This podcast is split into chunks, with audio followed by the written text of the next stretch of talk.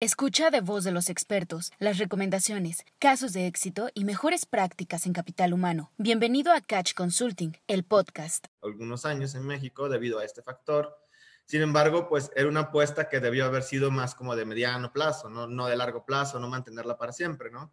Y es tan es así, pues que vemos que países que, entraron usando la misma técnica o la misma eh, lógica, como China, por ejemplo, con salarios bajos, pues sí, durante un año, unos años la tuvieron en bajo, pero después eh, empieza a crecer también el salario en China y ahorita pues es superior al de México, ¿no? Entonces, eh, este tipo de, políticas públicas que en su momento tenían razón de ser son las que explican un poco por qué el salario mínimo era bajo. Y otra cosa que era muy importante en otros años, y ustedes también lo recordarán, porque aún, todavía nos afecta un poco, es el temor del efecto faro, ¿no? Eh, pues existen en México muchos contratos colectivos que están indexados al salario mínimo todavía.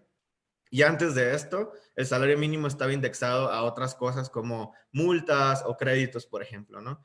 Eh, es por eso que era muy importante y, hacer una política, una reforma que, que desindexara el salario mínimo, decir, que dejara una medida para, para contabilizar otras cosas. Eh, se hizo en 2016 y se desindexó y se creó la UMA y con esto pues ya nosotros teníamos la ventaja de que si subía el salario mínimo, solo iba a subir el salario de los que menos ganan y esto no iba a afectar otras cosas como hacer más caro, más, caro el crédito, subir las multas o, en general los contratos colectivos eh, no pudieran eh, crear una, distorsión donde todos los salarios subieran a la par del salario mínimo. Y esto pues fue más efectivo, ¿no? hasta cierto punto. Existen algunas excepciones, con gusto podríamos hablar de ellas si quieren, como fue el caso de Matamoros, pero en general hemos visto que, ha sido efectivo esta política de desindexación del salario mínimo. Y lo último, pues nada más para mencionarlo brevemente, eh, en México y en el mundo también un poco, un poco eh, se mantuvo un, supuesto de economía, los economistas este, analizaban esto con un marco teórico un poco viejo, obsoleto, que es el de competencia perfecta. En, este, en esta teoría se, se piensa que, que, hay una infinidad de empresas, que, las empresas no pueden eh, eh, fijar o escoger el salario de los trabajadores, sino que es el mercado. Entonces, una empresa tiene que, por ejemplo, pagarle siempre a un ingeniero una cantidad definida y si le pagara un poco menos, entonces ningún ingeniero entraría a trabajar en esta empresa y todos serían a las otras empresas. Entonces, era un poco difícil que se cumpliera este supuesto, porque como bien saben, pues si hay un poder de negociación que tienen ustedes como empresas, otro que tienen los trabajadores, y en la realidad pues no, no se define en el mercado, sino que es parte en el mercado, en algunos lugares puede ser donde hay más competencia, pero en general no es así, ¿no? Entonces, las nuevas teorías de economía que en Estados Unidos empiezan en los 90 y en México acaban de llegar hace unos años, pues eh, la idea se basa en que pues no es perfecta la competencia y por lo tanto subir el salario mínimo no necesariamente tiene que tener efectos negativos en la economía, como en el empleo o en la inflación, sino que depende, ¿no? Depende del poder de las empresas, depende de la región, depende de muchos factores, ¿no? Entonces, eh, más bien ahora lo que decimos los economistas es, pues depende. Y en el caso de México, pues justo lo que analizamos nosotros en Conasami cada mes y cada año, ver qué tanto podemos subir el salario mínimo con tomando en cuenta todas estas condiciones para no afectar a la economía en general y para beneficiar a los trabajadores y a las empresas, ¿no? ¿Cuáles son los efectos que tuvo el salario mínimo en México? Pues la verdad, ahorita, hasta la fecha, los efectos han sido bastante positivos en la economía. En el 2019, el salario mínimo, por ejemplo, aumentó el ingreso de los trabajadores en la zona libre de la frontera norte y no afectó la creación de empleos, por lo menos en los datos formales, que son los que nosotros tenemos más interés, que son los del IMSS, porque es donde el salario mínimo realmente se puede, digamos, ejercer, ¿no? En la, economía informal no hay manera de que se pueda, eh, eh, digamos, forzar a las empresas a que lo paguen. Eh, también hubo un incremento más grande en el ingreso de los jóvenes. Esto es una cosa que es muy común de la política de salario mínimo, se ha visto en muchas partes del mundo. Tiene más efectos en grupos vulnerables porque son los que ganan el salario mínimo y en el caso de los jóvenes, por ejemplo, son eh, trabajadores que tienen menos experiencia laboral que, que, un adulto que ya tiene varios años y por tanto tienen salarios más bajos y pueden ser que estén más cerca del salario mínimo o ganar algo muy cercano al salario mínimo.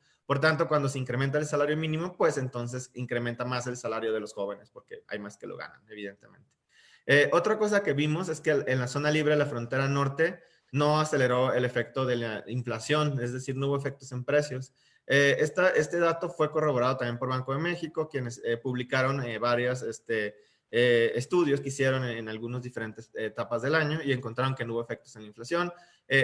Sin embargo, pues también les comento que, que, la política de salario mínimo aquí fue acompañada, ¿no? de una eh, reducción en, en, lo que, en, en, IVA y en el ISR de algunas empresas, no todas, este, y esto pues ayudó un poco a amortiguar posibles efectos inflacionarios, ¿no?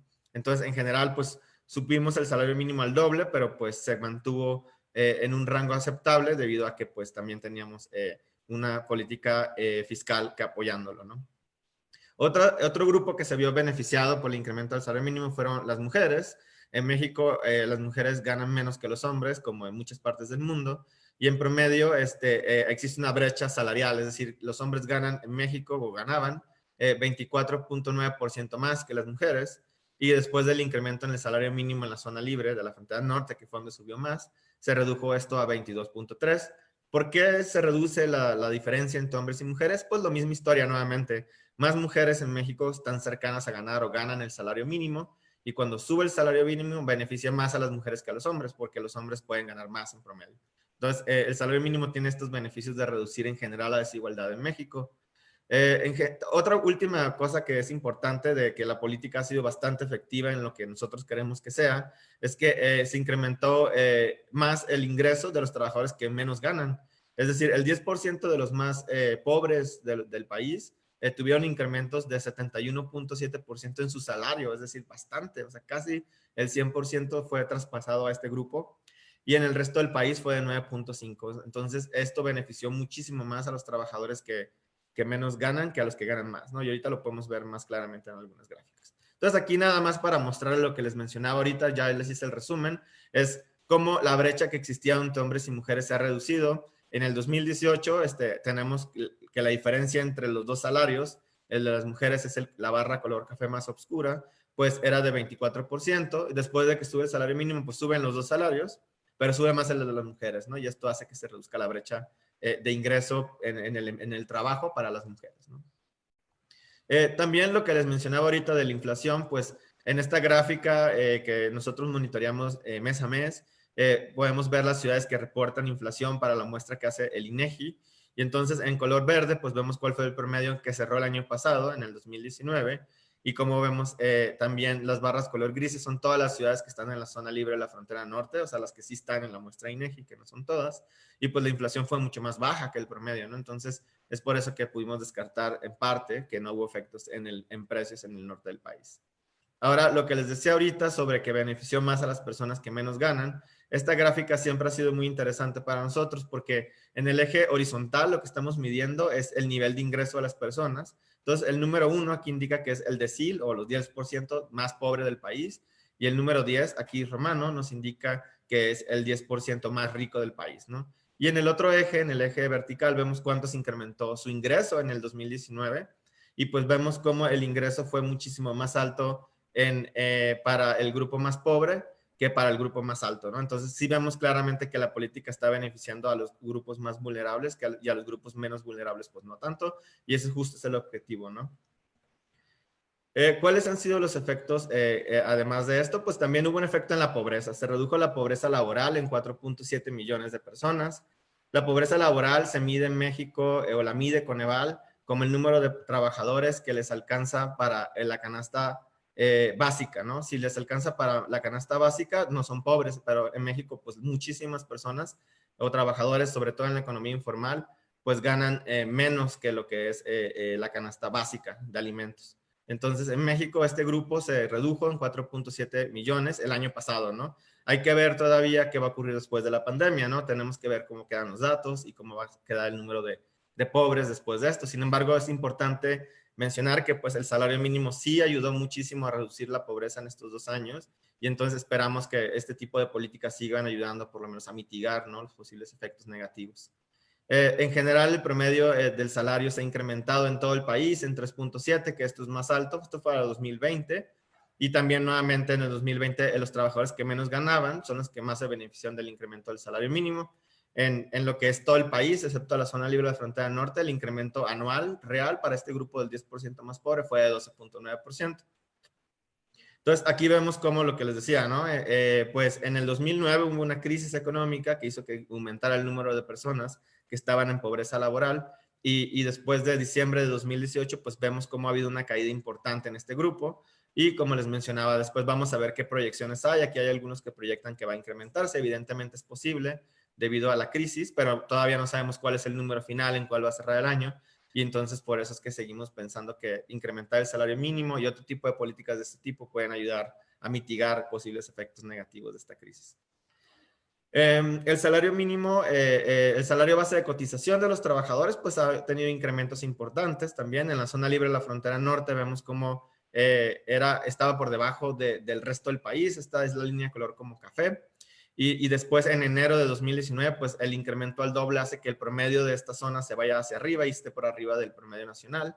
Y en cambio el promedio nacional está por abajo, pero también vemos como en el 2020 el incremento es más importante para lo que es eh, el resto del país y se acerca un poco más a la zona libre, ¿no? El objetivo es que en un punto estén más cercanos todavía, ¿no?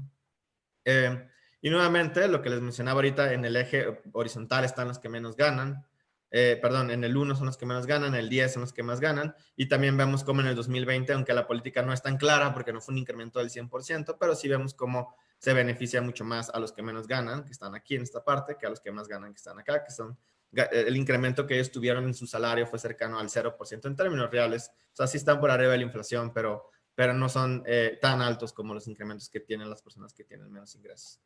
Eh, también, último, para cerrar un poco los datos de cómo ha sido el efecto del salario mínimo, aquí estamos midiendo eh, la desigualdad de salarios en México y lo estamos midiendo con el coeficiente de Gini, que es un coeficiente que se usa mucho en economía, el cual cuando es igual a cero implica que todos tienen lo mismo, todo es igual, y cuando es uno, una persona concentra todo el ingreso de todos los trabajadores.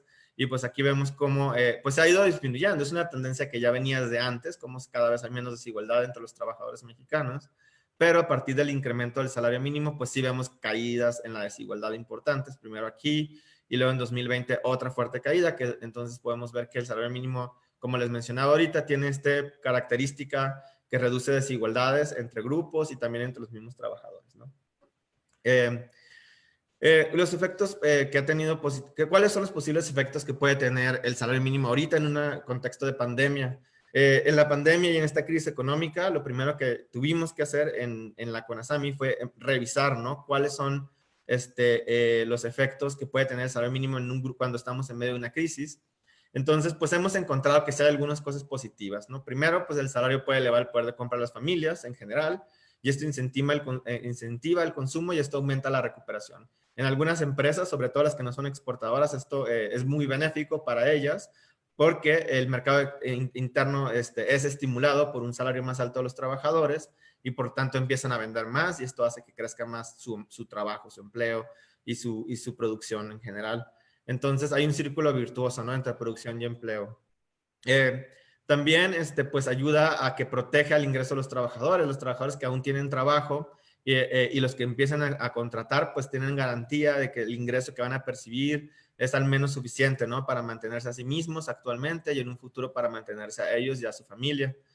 Y en, y en, general, pues hemos visto que hay varios países que han decidido incrementar el salario mínimo en cuando hay una crisis económica. El caso más, eh, más icónicos, los casos más icónicos fueron el Reino Unido, Estados Unidos, Chile y Brasil. Y, y pues hemos visto que, que, no ha tenido efectos negativos en el empleo, ¿no? En general, la gente sigue eh, encontrando empleo al mismo nivel que lo estaba haciendo antes y no afecta eh, tanto eh, como se espera o como se piensa, ¿no? Porque esta idea de que el efecto del salario mínimo complica mucho el regreso del empleo al, a la economía, está basado un poco en las ideas de que pues las empresas no tienen ningún margen de maniobra, etcétera, ¿no? Entonces, en realidad todo esto va a depender mucho también del tamaño de la empresa y, de la capacidad que tienen las empresas, ¿no? Entonces, algunas empresas en algunas partes del mundo tienen mucha capacidad, por ejemplo, en el Reino Unido, y entonces no hubo efectos negativos de incrementarse al mínimo en medio de la crisis, sino al contrario, ¿no? Ayudó a, que se incrementara más la producción a través del consumo.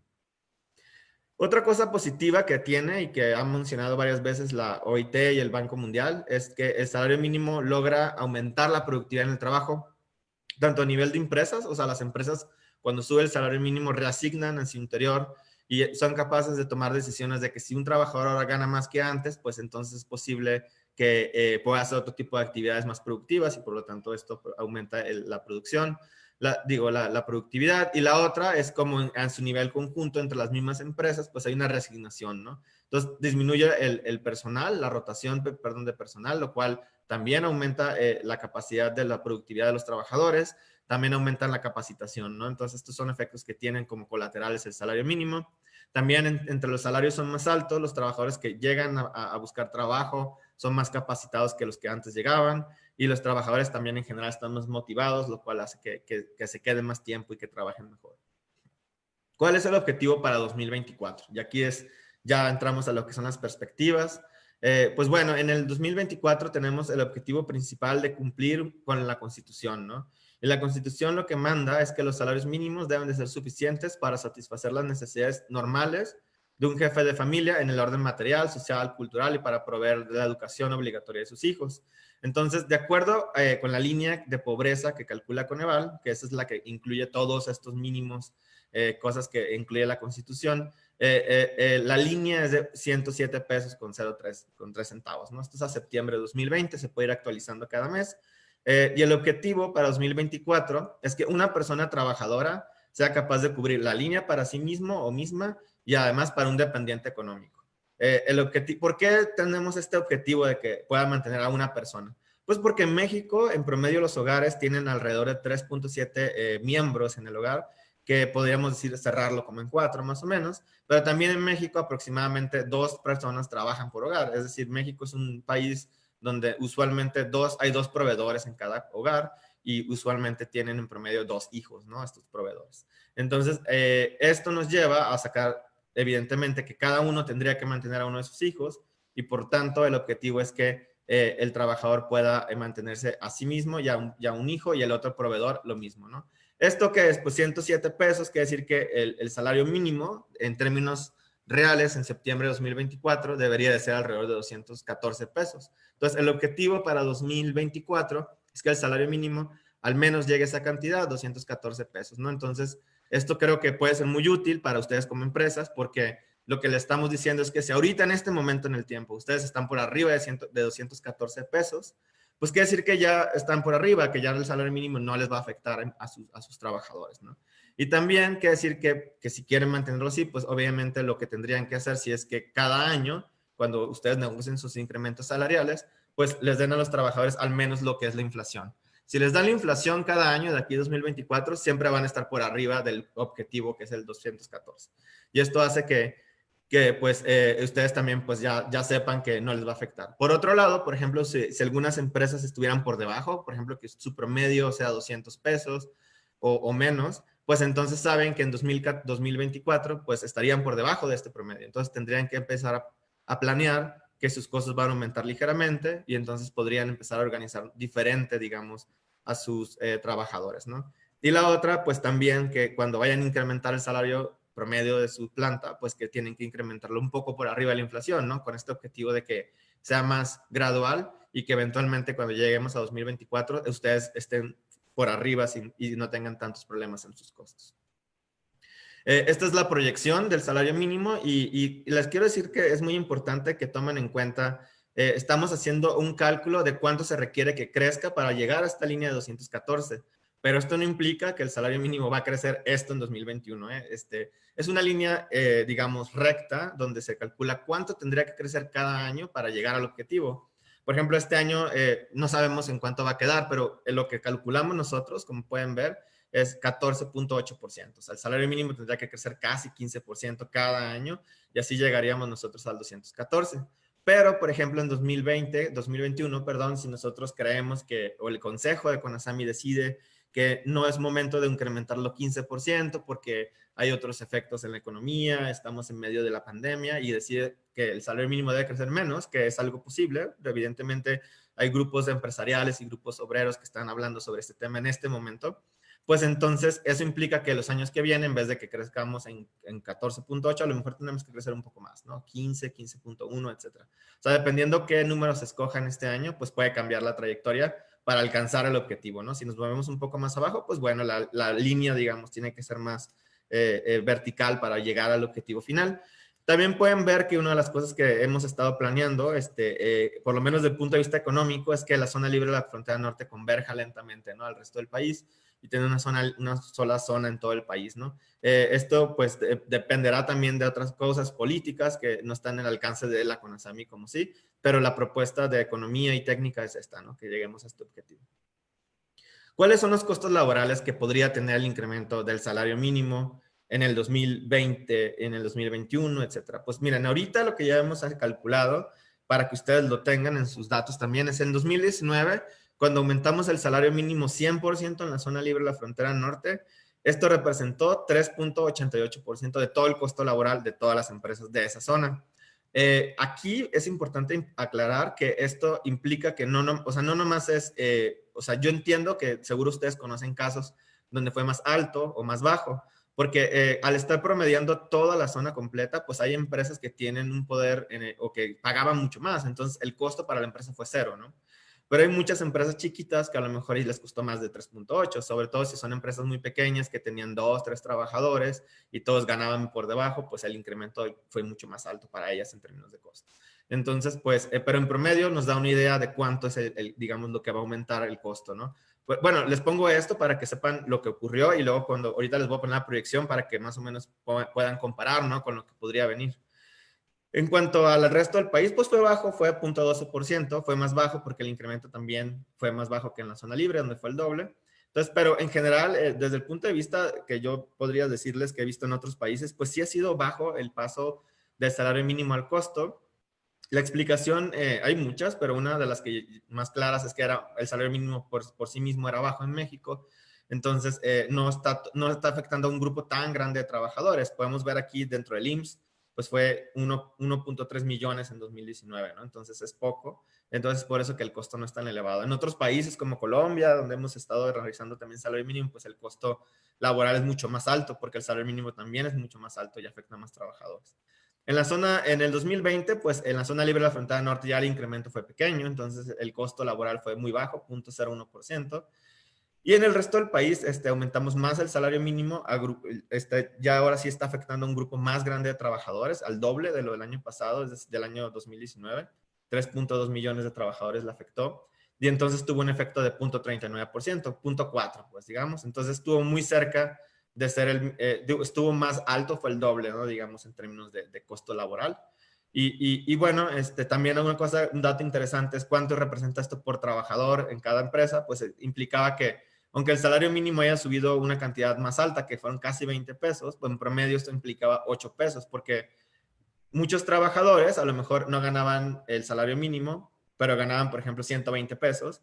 Entonces, al subir a 123, el costo para la empresa sería 3 pesos por trabajador, ¿no? Entonces, depende de, de la empresa siempre, ¿no? Entonces, en promedio fue 8.12 pesos por trabajador en el 2020. Ahora, ¿cómo, qué pasaría en los próximos años? Podemos asumir que el Consejo de Representantes decide usar siempre la fórmula de 15% cada, cada año, que no, la verdad, no creo que sea así, pero pues nomás para que tengan una idea, ¿no? Pues estos serían los costos para los años que vienen, ¿no? Entonces, para el resto, el salario mínimo estaría incrementándose 15% de 141, 162, 186 y finalmente llegaría a 214. Y luego el grupo de trabajadores, pues cada vez sería más grande, ¿no? Porque en México, ustedes sabrán, la mayoría de los trabajadores se concentran en que ganan entre uno y dos salarios mínimos.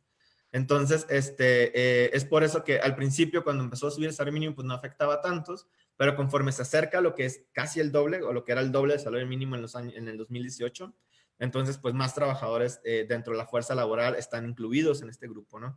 Entonces, pues sí vemos cómo en el 2000, cómo va incrementándose a 4 millones el año que viene, 5.1, 5.9, y en el último tramo, que es donde más trabajadores, por lo menos se concentran ahorita, es 8 millones. Una cosa también importante que les quiero mencionar es que no podemos predecir tan bien a futuro porque estamos asumiendo que la estructura que actualmente existe, la estructura laboral, se va a mantener. Es decir, las empresas van a seguir manteniendo el mismo número de trabajadores de aquí a 2024, lo cual pues ustedes saben que no es correcto no es correcto, ¿no? Muchas empresas pues van a contratar más o correr, no sabemos, van a cambiar la distribución. Muchos trabajadores también puede ser que dejen de ganar el mínimo, o sea que ahorita están ganando el mínimo y en 2024 ya ganan mucho más, sobre todo si hacen los ajustes que ahorita les mencionaba, por ejemplo. Entonces, pues estos números pues ya no se cumplen, ¿no? Pero es para tener un panorama en general que se los muestro para que más o menos tengan, si no cambiara nada, ¿qué pasaría con sus costos? Algo así, esa es la idea. Muy bien, entonces pues ya les mencionaba 8 millones, ¿no? Que es alto. Y luego este, ya podemos ver cuáles son los costos.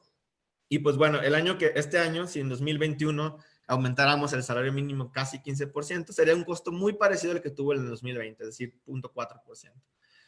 En el 2022 sería 1.52, en el 2023 sería 1.93, 95 y finalmente el último, que es el más grande, o digamos porque es el que ya le pega más trabajadores, sería de 2.57.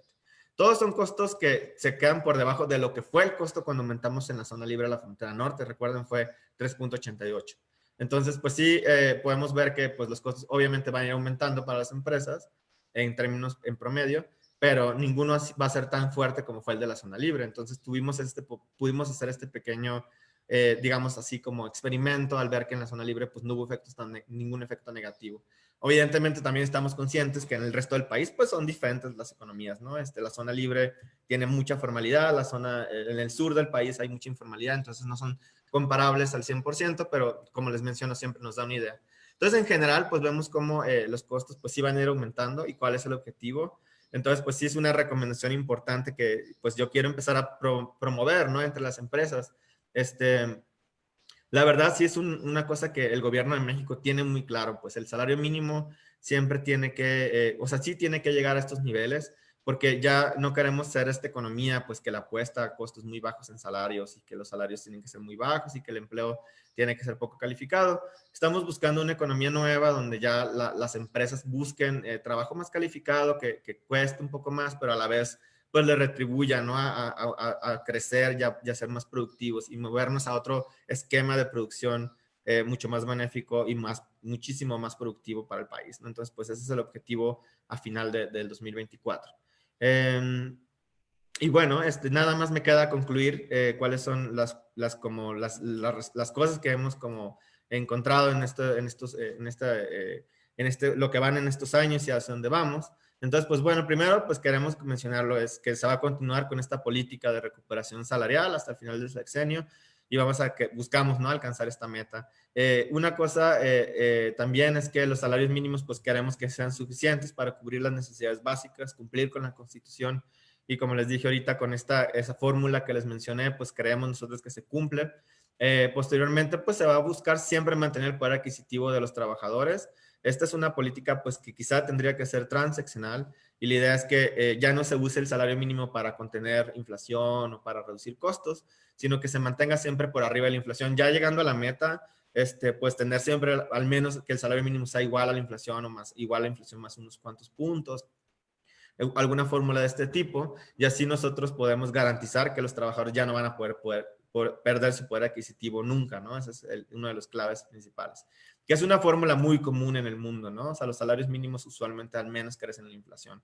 Eh, eh, y finalmente, este, pues, que queremos o creemos que las empresas pueden programarse para irse, ir, para en el largo plazo, o sea, ahorita estamos hablando ya no nada más de cuatro años, pero sí que evidentemente piensen un poco en cómo programar eh, sus, sus, finanzas para poder lograr pagar salarios un poco más altos, ¿no? Entonces, pues eso sería todo por mi parte. Eh, les agradezco su tiempo y estoy abierto a comentarios, preguntas. Muchas gracias, doctor. Eh, pues muy relevante toda la información que nos has compartido. Eh, y bueno, sobre todo nos ayuda a las empresas para definir nuestras estrategias a futuro, qué vamos a hacer. Es muy importante para nosotros el saber cómo vienen los incrementos en próximos años y, y sobre todo esa proyección en virtud de los presupuestos que tenemos que estar haciendo. Y muchas de nuestras empresas, pues los corporativos están fuera de México, son transnacionales y los mismos se, se hacen los presupuestos seis meses antes. Entonces, con esta información nos va a dar mucha claridad para ello.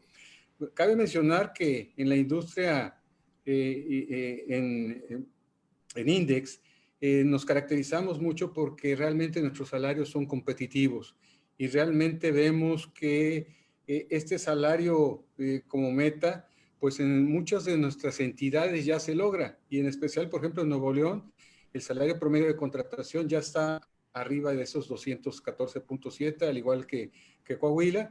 Sin embargo, en muchas de nuestras eh, entidades también ya están muy por arriba. Incluso, por ejemplo, traigo muy presente Matamoros y muchas más.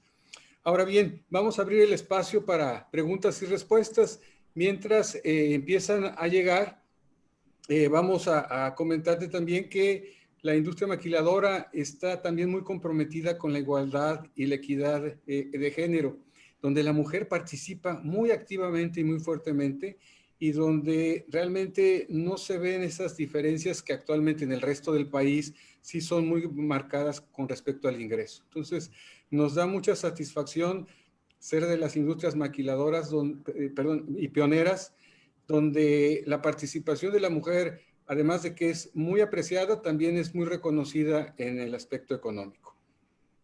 Ahora bien, vamos a entrar ya al tema de, preguntas. Eh, Nada más es confirmando, el salario que determina el Coneval es de 107.03. La idea para que sea el, salario de bienestar sería que se mantenga el trabajador y un familiar más. Ahí nos dan los 214.7, ¿correcto? Correcto, sí. Ok. ¿Esos 214.7 son a valor presente o al valor que esté en el 2024? Es a valor presente, es el valor que tenemos ahorita en la actualidad en el 2020, en septiembre, que fue el último que publicó, digamos, Coneval, ¿no? Eh, evidentemente, si queremos este, aumentar la inflación o por lo menos saber o pensar cuánto debería ser este salario mínimo en el 2024, pues no hay una forma clara de decirles a ustedes ahorita esto va a ser porque depende cuánto suba la inflación pero bueno, digamos, asumamos que el Banco de México, eh, sus pronósticos son los que van a ser, ¿no? Entonces, ellos siempre dicen 3% cada año. Entonces, si, asumimos este 3% cada año, estamos hablando que en 2024 el salario mínimo debería ser como 140, 240 y tantos pesos, más o menos. Si la inflación fuera 3%.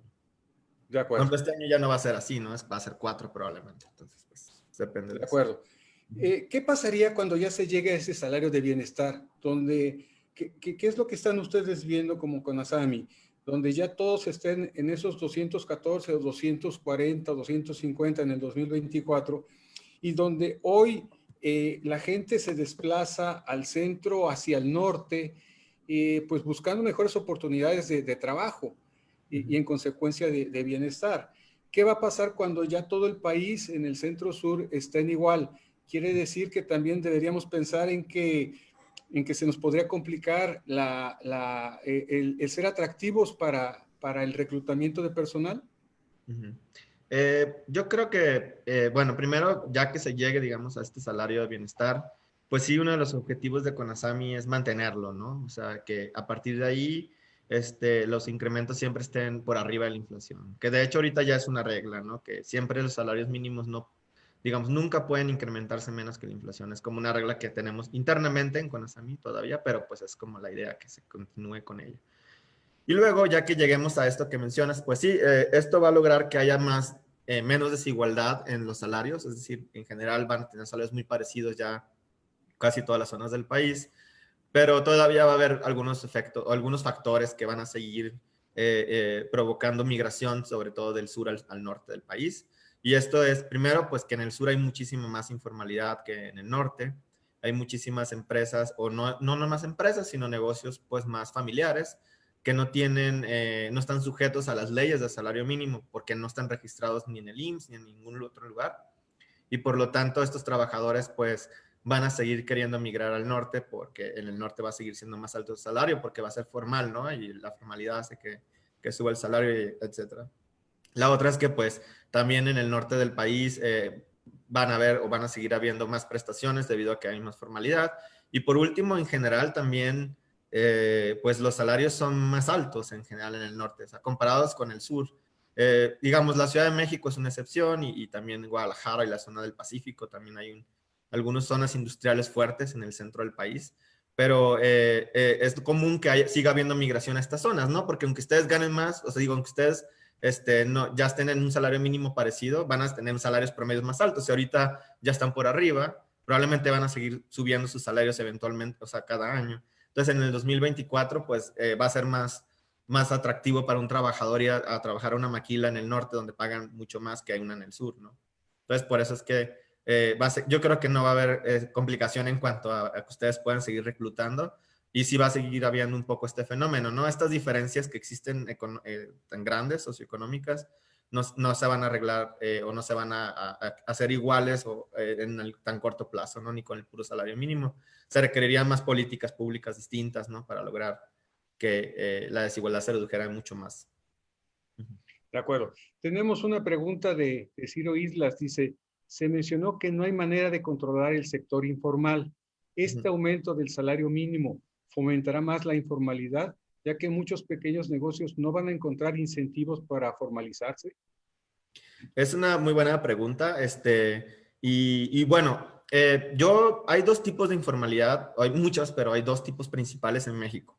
Es la informalidad que existe en las calles, que son los vendedores ambulantes, etcétera, que son como negocios familiares y pequeños. Ellos, ese grupo es difícil de, de identificar o no es tan fácil de identificar porque además este, pues son personas que están buscando por necesidad de un trabajo, es decir, no encuentran el mercado no es suficiente para ellos y, no les queda de otra, ¿no? Son gente que busca alternativas para sobrevivir, como vender en la calle mazapanes, etc. No, no hay opciones. Entonces, pero hay otro que es el que sí eh, se puede, digamos, eh, reducir y que de hecho eh, se está trabajando muy fuertemente en la Secretaría del Trabajo en este tema, que es el, el trabajo informal dentro de la formalidad. Es decir, hay empresas formales en México que tienen un, grupo, tienen trabajadores en el IMSS y otro grupo que no está en el IMSS. Es decir, eh, eh, y esto no necesariamente es culpa de la empresa, es importante, claro. O sea, esto es una cosa del sistema. Eh, muchos trabajadores prefieren no estar afiliados al IMSS y que se les pague un salario más alto, por ejemplo, ¿no?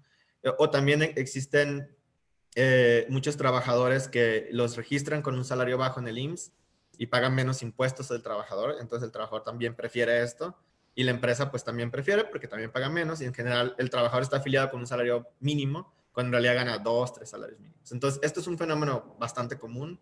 Eh, no, necesariamente creo que ocurra en sus empresas porque pues son empresas transnacionales que tienden a, cumplir las reglas más, ¿no? En general. Pero sí hay muchas empresas mexicanas que lo hacen. Entonces, esta informalidad sí eh, es la que más está combatiendo, digamos, desde el gobierno, porque se está tratando de identificar dónde hay posibles focos rojos, ¿no? Y, hay formas de hacerlo, pues ahorita nosotros lo que hemos estado haciendo es comparar con datos del IMSS y si, por ejemplo, hay una empresa que es bien grande, eh, una cadena hotelera, por ejemplo, y solo tiene dos, tres trabajadores en el IMSS, pues es un foco rojo y vamos a revisar como, oye, ¿por qué nada más tienes tres y tienes tantos? No, pues ya revisas y ves si fue outsourcing o simplemente los tiene fuera. Entonces, la pregunta en concreto, pues sí, el salario mínimo a veces tiene este efecto ¿eh? de, de mover a gente a la informalidad, sobre todo si el costo es muy alto para la empresa.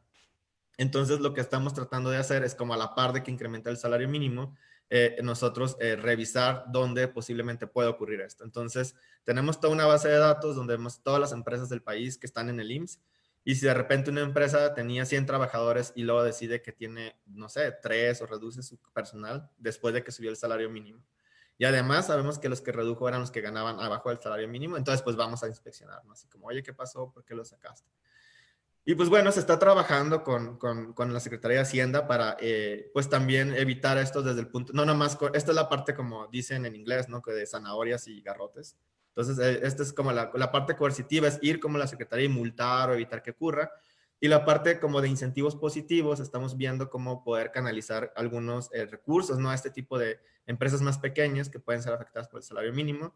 Todavía no hay nada en concreto, la verdad, pero sí es el objetivo que, conforme va subiendo el salario mínimo, va a ser necesario tener un programa alternativo que, ayude a las empresas que tengan más problemas por, incrementarlo y, por ejemplo, mantener un subsidio durante unos años en lo que la empresa se reacomoda, digamos, a estos nuevos costos y luego ya quitárselo, ¿no? O sea, es como uno de los planes.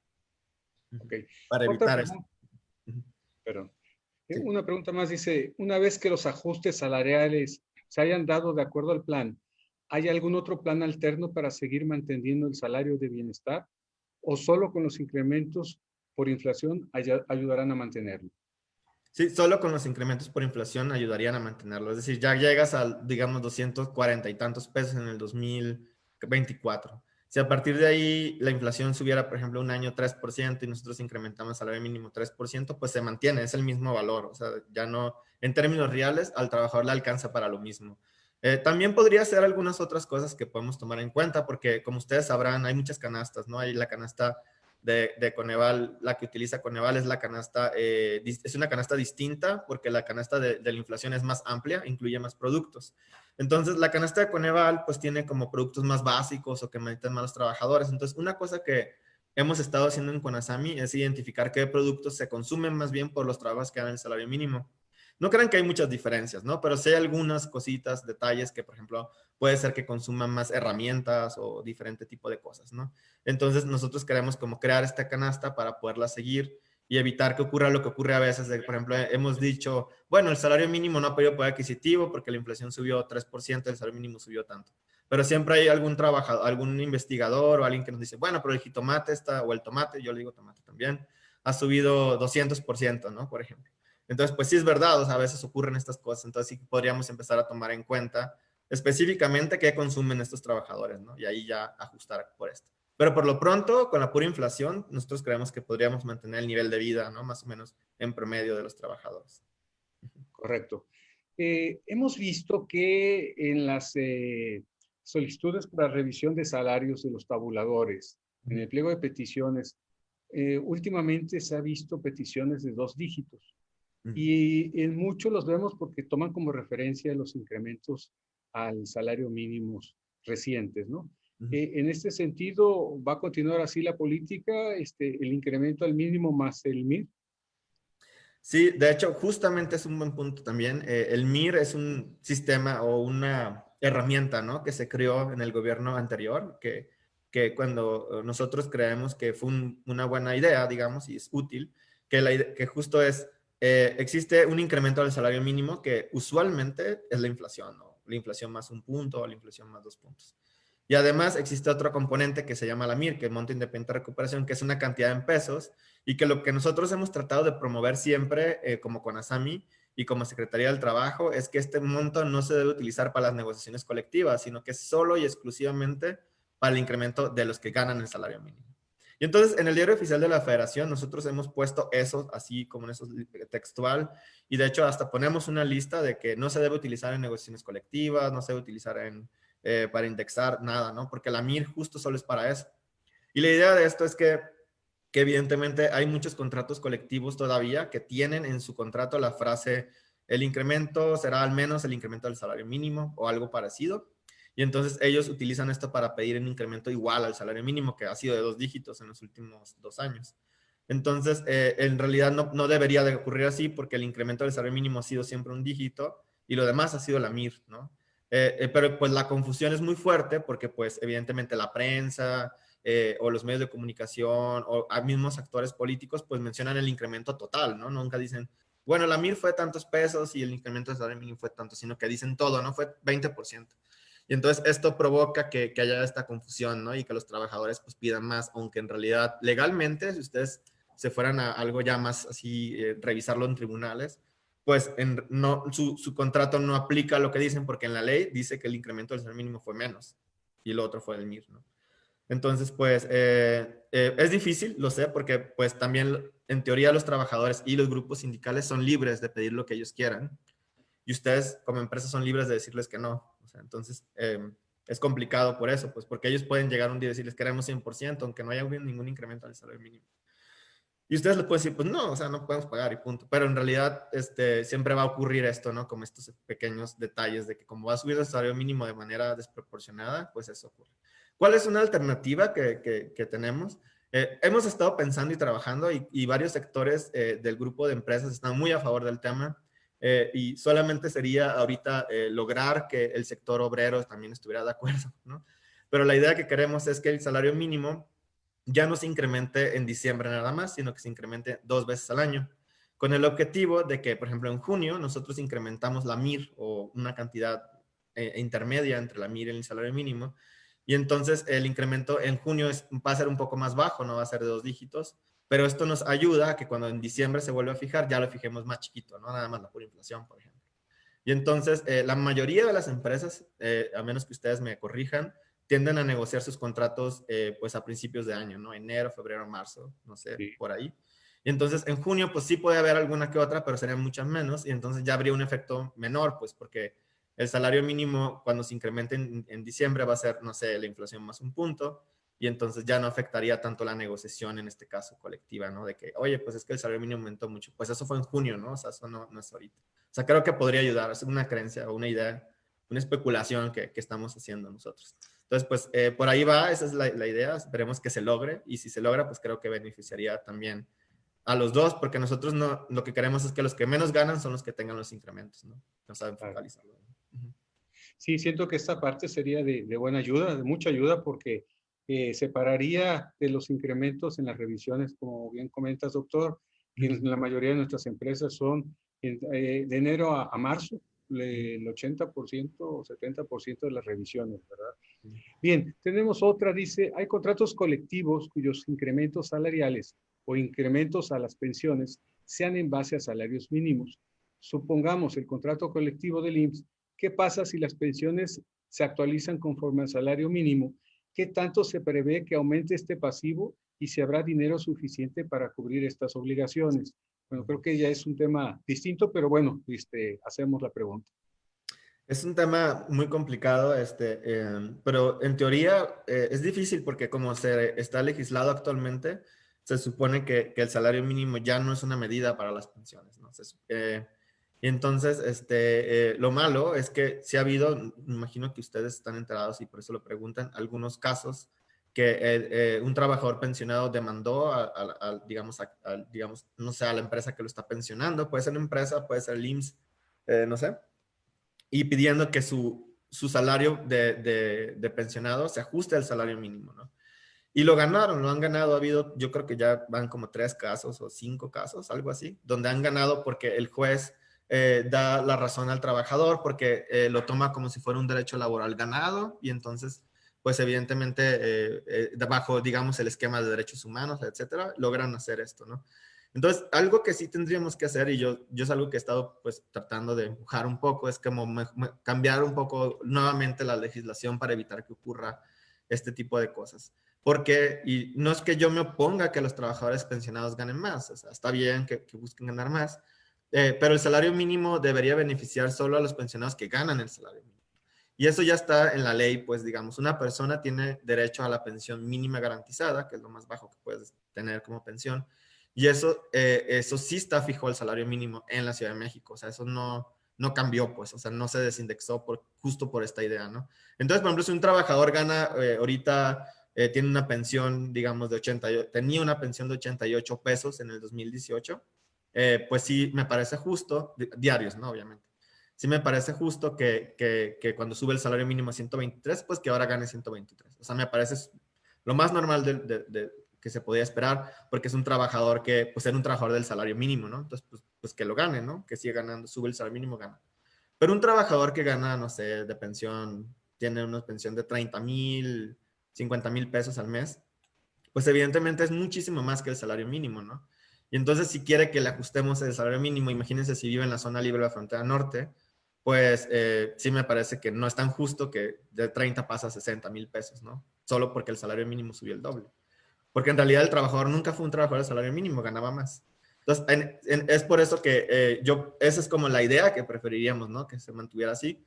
Si, si fuera el otro caso, pues no sería tan sostenible porque el costo sería muy alto tanto para el gobierno como para las empresas, ¿no? Evidentemente, no es posible, no tendría recursos la Secretaría de Hacienda para pagar eh, pues tantos eh, incrementos en pensiones para todas las pensiones, sobre todo porque hay muchos trabajadores que ganan mucho más, ¿no? Entonces, por ahí yo, yo sí veo que debería de ir el tema de pensiones. Es un tema, como les digo, complicado porque pues no es popular, ¿no? Decir que quieres que los trabajadores pues no tengan incrementos tan altos, pero pues la verdad es que la realidad es que es lo justo, pues, ¿no? Lo justo que es como lo mismo con los trabajadores que actualmente están trabajando y si ganan 100 mil pesos al mes, pues no, no podemos esperar que si sube el salario mínimo 20%, le suban 20% a ese trabajador. Pues no, no es algo que, que, esté en la política que estamos diseñando. Entonces, pues, pues no sé si respondo un poco, pero sí, la idea no es que, que los incrementos de salario mínimo afecten todas las pensiones, solo las que ganan el salario mínimo. Ok. Y otra pregunta mm, más o menos también relacionada al tema. Dice, aún hay dudas en algunas leyes, por ejemplo, el IMSS, se había comentado que las cuotas al seguro familiar incrementarían respecto al UMA pero en 2020 fue tomado en cuenta el salario mínimo, lo cual es un duro golpe para las personas que se quedaron sin empleo y que requieren afiliarse a esta modalidad para seguir gozando de la cobertura de salud. ¿Se prevén reformas más claras a las leyes? Este, creo que en el caso específico de las eh, aportaciones para diferentes rubros en el IMSS, eh, eh, el problema aquí es que no es que esté fijo al salario mínimo, sino que si un trabajador gana el salario mínimo, por ejemplo, y se incrementa el salario mínimo 20%, pues todo se, se incrementa en una proporción. O sea, todo el salario base de cotización que tenía el trabajador, pues se incrementa 20% y por tanto las aportaciones en general tienen un paso igual, ¿no? De que incrementan en la misma cantidad. Pero si un trabajador gana mucho más del salario mínimo, digamos que gane cinco salarios mínimos, pues ahí sí la actualización de sus incrementos en cuotas tiene que ser correspondiente a su salario o a la, UMA, ¿no? O sea, en este caso. Según yo, esa es la diferencia. Si hay algún caso que ustedes conocen donde, eh, digamos, en el IMSS quieran incrementarle el salario mínimo a un trabajador que gane mucho más, pues en teoría, no, eh, digamos, eso no es correcto, pues te podrían podrían denunciarlo y pedir que se revise el caso, porque como les digo, el caso donde solo, el único caso donde sí se incrementa en lo mismo que el salario mínimo es solo si el trabajador estaba registrado en el IMSS ganando el salario mínimo o algo muy cercano. Pero si el trabajador ganaba mucho más, pues no, tiene que ser la otra. De acuerdo. Eh, preguntan también, eh, más o menos, eh, ¿para cuándo tendríamos ya las eh, el nuevo salario mínimo para el 2021. Sabemos que esto es cuando la comisión se, se reúna. Este, ¿Cómo va el proceso? ¿Qué, nos pudieras más o menos dar claridad para este, saber también y planear también nuestras juntas de, de, revisión? Porque ese es un parámetro elemental para cuando tenemos nuestras juntas de revisión, nos sirve de una referencia, ¿verdad? Claro que sí. Eh, por ley, el salario mínimo tiene que, digamos, decretarse, fijarse o de, eh, publicarse en el diario oficial de la federación antes del 31 de diciembre. Es como, esa es la que dice la ley federal del trabajo, ¿no? ASAMI está obligada cada año, aunque no cambie el salario mínimo, a decir algo, ¿no? Antes del 31 de diciembre. Esto va a ser el próximo año. Entonces, eso es como la fecha límite. Ahora, ¿cómo funciona la fijación? O sea, esto es importante también conocerlo, ¿no? Este, hay 11 trabajadores y 11 empresas, o 11 representantes de empresas, pueden ser de la misma, y entonces ellos eh, están en el consejo de CONASAMI, tienen suplentes, etc. Pues son, son 22. Y además hay otro, eh, yo soy el presidente del consejo, entonces yo también tengo voz y voto, y además hay más, digamos, representación como secretarios, etcétera, que son del gobierno de México. Y entonces, eh, la idea es que este jueves nos reunimos, eh, siempre es el último jueves de, cada mes que se reúne el consejo, y, vamos a, empezar el debate y se declara sesión permanente. El consejo de Conasami ya está en sesión permanente, se van a sus casas, regresan, incluso pueden debatir desde, desde casa. Y, la idea aquí es como llegar a un acuerdo, ¿no? Entonces, usualmente se presenta, eh, cada sector presenta una propuesta, el sector empresarial trae una propuesta, el sector obrero trae una propuesta y el gobierno trae otra. Y entonces se trata de llegar a un punto intermedio entre las tres, ¿no? Como de, oye, pues yo digo que es muy alto, ¿no? Yo digo que es muy bajo. Eh, normalmente, por lo menos en estos últimos años, el sector obrero tiene eh, incrementos más altos que el sector empresarial, lo cual pues, tiene sentido, ¿no? Normalmente sí, sí y, empiezan a discutir, y, etc. Y después eh, eh, se vuelve a abrir la sesión cuando ya estamos cerca de un acuerdo, cuando ya más o menos hay como un consenso, y entonces ya nos reunimos solo para definir, ok, ya estamos de acuerdo, sí, ¿cuánto va a ser tanto? Y entonces ya en ese momento se fija y se anuncia. Usual, digamos, históricamente, podemos, digamos, decir, no, no les puedo asegurar nada, pero históricamente eh, eh, como la segunda semana de diciembre más o menos, el consejo ya, ya tiene como una decisión tomada, ¿no? Y en esas fechas se reúne y es cuando dicen, oye, pues ya tenemos esta decisión y entonces ya, ya que hubo consenso, ya se, ya se lo anuncia el presidente de México, ¿no? Entonces, eh, pero pues como les digo, puede variar, o sea, puede ser, ha habido ocasiones, sí ha habido ocasiones en los años más, en años anteriores donde ha sido más complicada la negociación y se ha ido hasta, sí, el 24 de diciembre y así, ¿no? pero no es común, o sea, lo más común es que se, que se decida como la segunda semana de diciembre, más o menos. Después, más o menos por ahí. Y, y entraría en vigor el 1 de enero, ¿no? de acuerdo. De acuerdo. Eh, recientemente hubo ya este, un decreto, ¿cierto? El 18 de noviembre, este, donde, bueno, ya la Comisión del Trabajo y Previsión Social hace unas modificaciones con respecto a los temas de salario mínimo. Y muchos de ellos, bueno, ya, ya los veniste, no las, eh, doctor, nos las veniste comentando en todo este, en todo este proceso. Este, ¿Algo adicional que veas de ahí de, de este decreto del 18? Pues no, en realidad el lo del 18 está más enfocado a la reforma laboral, o sea, como que eso fue como más el objetivo y pues evidentemente hay otros factores, bueno, no sé si, si no, no ha habido, bueno, también está en tema lo del outsourcing, etcétera, ¿no? Todos estos factores este, que son como parte de los grandes cambios que se están dando en el mundo del trabajo en México, que, que en mi opinión es lo que más ha estado cambiando, ¿no? En este gobierno, el, el mundo laboral. Entonces, este, son temas como interesantes que si quieren en otra ocasión podríamos hablar un poco sobre ellos, del outsourcing, etcétera, y de la reforma laboral. Pero en general sobre salarios mínimos creo que esto sería, pues está cubierto lo más importante. Entonces ya no tendré un comentario adicional al respecto. Este, ya más para cerrar, de tus eh, experiencias en, en, otros países, uh -huh. eh, ¿cómo ves que estamos en México? ¿Qué tan cercanos estamos a esa cultura de un salario más equitativo pero también más diferenciado. Yo tengo en mente eh, eh, Colombia con respecto a que el salario mínimo realmente eh, hay, muy, hay muy poca variación con respecto a otras categorías en, en los tabuladores.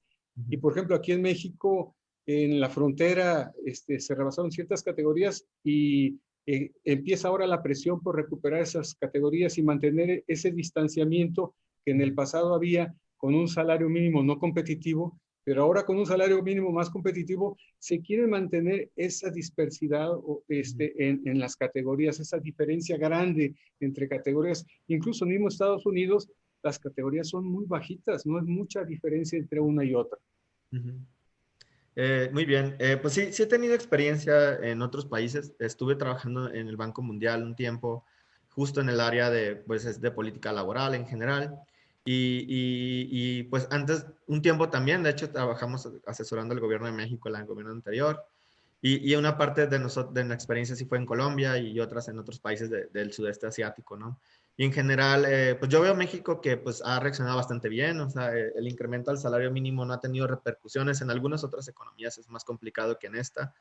Eh, y esto es en parte porque, eh, pues, había un, un, un salario bajo, porque eh, se mantenía una cierta inercia, es decir, algunas empresas mexicanas podían incrementar su salario, pero por inercia pues no era necesario, digamos, ¿no? Entonces, eh, están experimentando este nuevo mundo donde tienen que subir más el salario y también se están dando cuenta de que ha tenido pues algunas repercusiones benéficas para ellos, ¿no? Sí, de que la rotación de personal se redujo, este aumentó su productividad, o sea, sí, sí han encontrado que pues no es mala idea subir el salario, que de hecho, como ustedes saben, pues muchas empresas mexicanas ya lo decían desde hace años, ¿no? Coparmex, etcétera, había grupos, ¿no? Que pedían incrementos.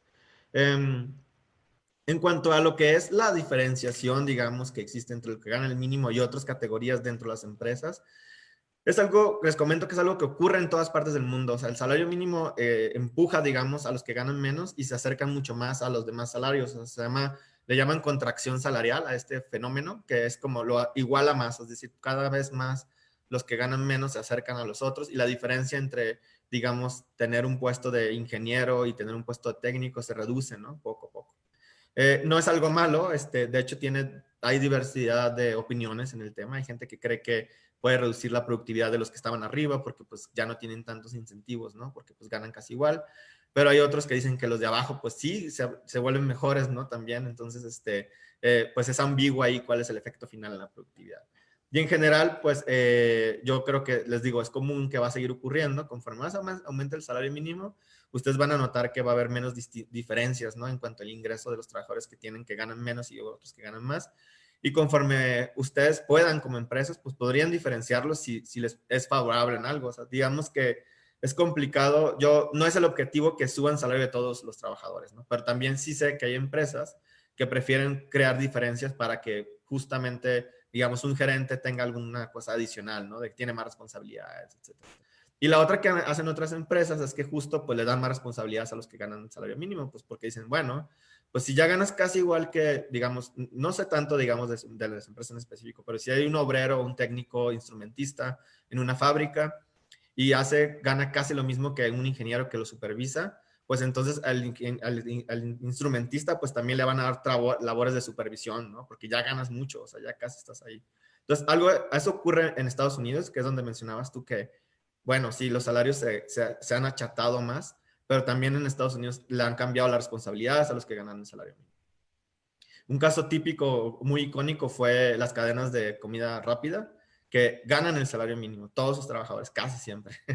Entonces, eh, ahí, pues cada que sube el salario mínimo es un, un, incremento brutal, ¿no? Para esas empresas, McDonald's, etcétera. Y lo que han estado haciendo es darles más responsabilidades. Antes sus trabajadores eh, solo eran cocineros y ahorita los ponen a hacer otras cosas, ¿no? Así de, ah, bueno, tú vas a llevar eh, la contabilidad también, ¿no? Te quedas a trabajar hasta que la termines. O, el, salario es por hora, ¿no? Pero en general han hecho este tipo de cambios, ¿no? Para lograr como eh, superar costos y para, pues, que ellos mismos crean que vale más pagarle a alguien, pues, que haga más cosas, ¿no? Es como algo, la lógica detrás de las empresas estas. Entonces, pues, más o menos por ahí va a ir, ¿no? Yo creo en México también. Cada vez, entre más suba el ingreso de los trabajadores que menos ganan, pues los van a poner a hacer cosas distintas. Y esto es bueno porque van a estar más capacitados también, ¿no? Para hacer Pues muchas gracias, doctor Luis Felipe Munguía. Cedo el micrófono a Verónica Hernández, es nuestra directora de Index de Nuevo León. Adelante, Vero. Muchas gracias, eh, Juan Manuel. Muchas gracias, doctor, por toda esta información. Ahorita las empresas, ahorita estamos, este, todos los que representamos eh, la parte de la realización de, las propuestas para contrato colectivo hacia nuestros directores, nos vamos a tener que replantear la estrategia salarial para los siguientes tres años.